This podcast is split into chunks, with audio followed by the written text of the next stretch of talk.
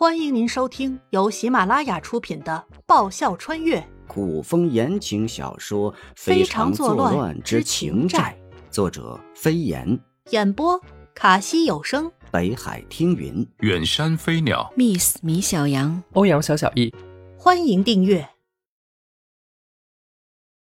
第二集，初见。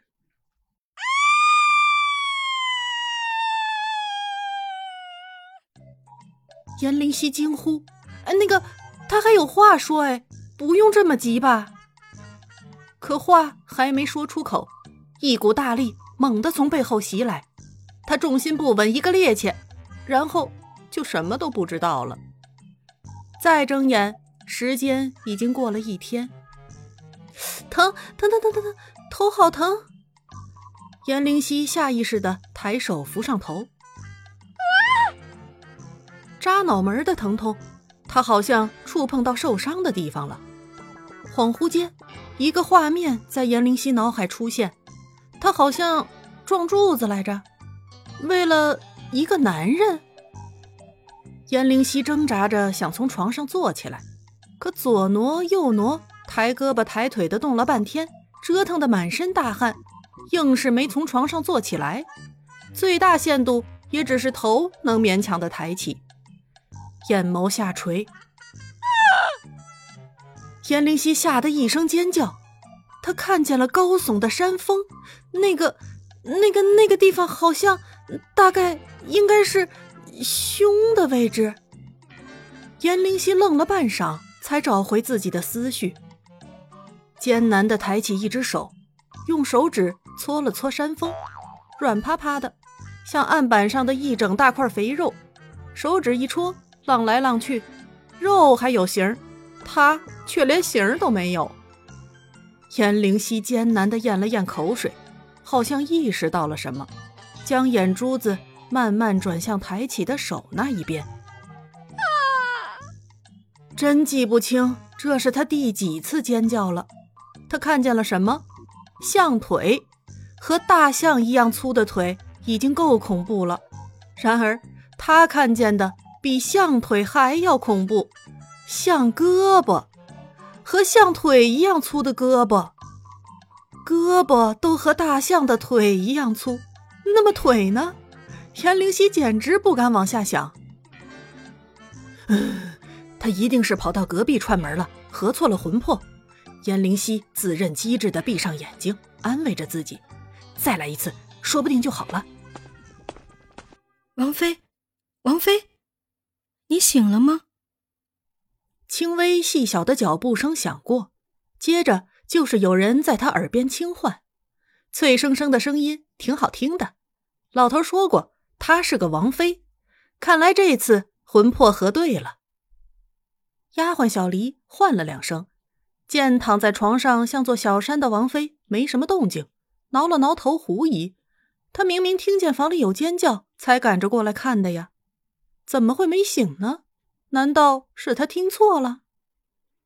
炉子上还煎着药，小黎刚要离去，发现床上的人睁开了眼睛，侧头瞧着他。王妃，你醒了啊！见人醒过来，小黎声音里都含着几分惊喜。湖绿色的罗裙，姣好的面容，关键是身材，该凸的凸，该翘的翘。丫鬟都这个样子，主子怎么可能差呢？颜灵犀贼贼一笑，目光下移了几分。丫鬟半蹲在他床边，向前倾身，里面露出的内衣和胸口微微分开，白皙的胸脯一览无余。料挺好的。发现不规矩的目光，小黎脸上泛起一阵红晕。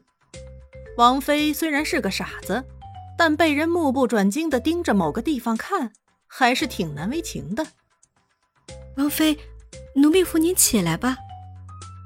小离起身扶上严灵犀的肩，起个身都需要人扶，她好像没那么娇气吧？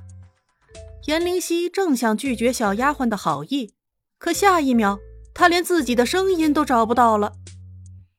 严灵犀彻底傻眼了。随着小丫鬟使出吃奶的劲儿，将他从床上推坐起来时，颜灵溪看清了目前的这具身体。怎么说呢？山，小山，大山，高山，还是肉墩吧？像山一样的肉墩更贴切。柱子在哪儿？颜灵溪耷拉着脑袋，故作淡定，潇洒一问，大有看透生死之势。柱子？什么柱子？小黎被突如其来的一问问愣住了，潜意识里他发现今天醒来的王妃变得有些不一样。我撞的那根柱子，他直接撞死得了，三魂七魄就都回去了。到那时。他再去找月老那老头好好算账，为什么不告诉他，千年之前的他长了一身膘，肥的惨不忍睹？王妃，你这是怎么了呀？本来就傻，不会更傻了吧？小黎忽的抱着颜灵溪，一把鼻涕一把泪的哭了起来。更傻？哎，颜灵溪满头黑线。难道就不能变聪明了？什么逻辑？胖子都怕热，从床上被推起来，他虽说没用什么力，但还是出了一身汗，全身上下湿淋淋的，免费的蒸了个桑拿，汗还没退去，又被人八爪鱼一样的趴在身上，他热呀！颜灵溪想把抱着他哭得稀里哗啦的丫鬟扯开，奈何。动了几下就没力气了，只得由着。死老头，臭老头，怪不得要在背后下黑手，不就怕他不来吗？颜灵溪哀怨、悲凉。要知道千年前的自己是如此这般一副肉墩身子，他、他、他、他，总之说什么他都不来了。王爷到！门外传来一声大喊。颜灵溪停止了对月老的咒骂，趴在他身上的小丫鬟像触电一样的收回身子，起身擦干眼泪，动作一气呵成，行云流水。颜灵溪顿感整个身子轻松了不少。王妃，王妃，王爷来看你了，奴婢这就帮你梳梳妆，让你看起来美美的。小丫鬟的声音比看到自己醒来还要惊喜，听得严灵溪忍不住直皱眉头。美美的，这个鬼样子再怎么梳都不会美。难道他们王爷是个瞎子，还是和他一样傻？说他美，这丫鬟估计对他是真爱吧。在颜灵溪走神的空当，沉稳的脚步声渐渐逼近，一双月白的鞋子映入颜灵溪低垂的眼帘。那人又近了几步。颜灵溪眸光顺着月白的鞋子上移，一袭白衣胜雪，带着不食人间烟火的孤傲之气。颜灵溪直接将眸光移到脸上。他，他真的不好色来的，可是还是有那么一瞬愣了愣神儿。好一个风华绝代的美男子！颜灵溪下意识的将心中所想直白的说了出来，可惜就是冷了点儿。这男人真的很俊很美，活脱脱的一个妖孽。若活在现世，引起什么人群骚动暴乱，估计都是小事；引得少女争风吃醋、集体自杀都有可能，俨然祸害一个。还好他不好色。颜灵溪为自己的明智点了无数个赞。慕容易皱眉，不说一句话，好似在沉思什么。妖孽呀，妖孽！颜灵溪不免抱怨上天的不公平。这么一副祸国殃民的好皮囊，怎么偏偏给了一个男人？这男人还是他的夫君，他都有种鲜花插在牛粪上的严重不匹配感。当然，人家是鲜花，他是牛粪。更傻了。良久，慕容易俊秀的眉宇轻轻挑起，薄唇轻启。淡淡的，如世外之人一般，吐出三个字来。又来一个说他更傻的人，他该怎么办呢？他能怎么办呢？汗出多了，嗓子干的冒烟肉多了，说话费力。得了，他还是忍吧。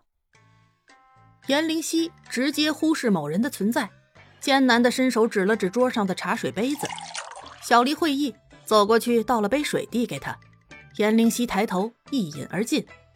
接连三杯后，颜灵溪感觉好多了，嗓子滋润了不少，方有闲心来理会理会一些事情。我为什么要去撞柱子？傻子不会想不开吧？但也不会无缘无故去撞柱子。人不管是不是痴傻，对于危险都有本能的躲避。他是魂魄合一，找契机不至于这么惨烈吧？颜灵溪皱眉，虽然脸上一堆肉看不出来。王妃，小黎后知后觉，不解地看着变得神清目明的人。人醒过来了，看起来也没什么事儿。慕容易本来是打算要走的，听颜灵溪如此一问。慕容易收住了脚步，立于一旁静观。今日的他很明显与往日大不相同。小黎看了看慕容易，见慕容易没什么反应，才扭扭捏捏的小声嗫嚅道：“你原是要奔向王爷的。”然后你家王爷很自觉的向旁边移了一步。他想，一定是这样的。他傻又不瞎，目标偏差。不会差成这样。嗯，小黎用眼角的余光瞄向看不出情绪波动的慕容易，发在喉间的声音弱不可闻，连他自己都会觉得是错觉。奈何当时他在场，事情的发生经过他看得一清二楚。王妃今天到底怎么了？平时傻的连一句完整的话都难说全，今天怎么句句条理清晰？还当着王爷的面问一些让人不好回答的问题，唉，燕灵溪生无可恋，长叹一声，对着慕容逸道：“你做的对，换做是我，我会比你躲得还快。死不了，你走吧。”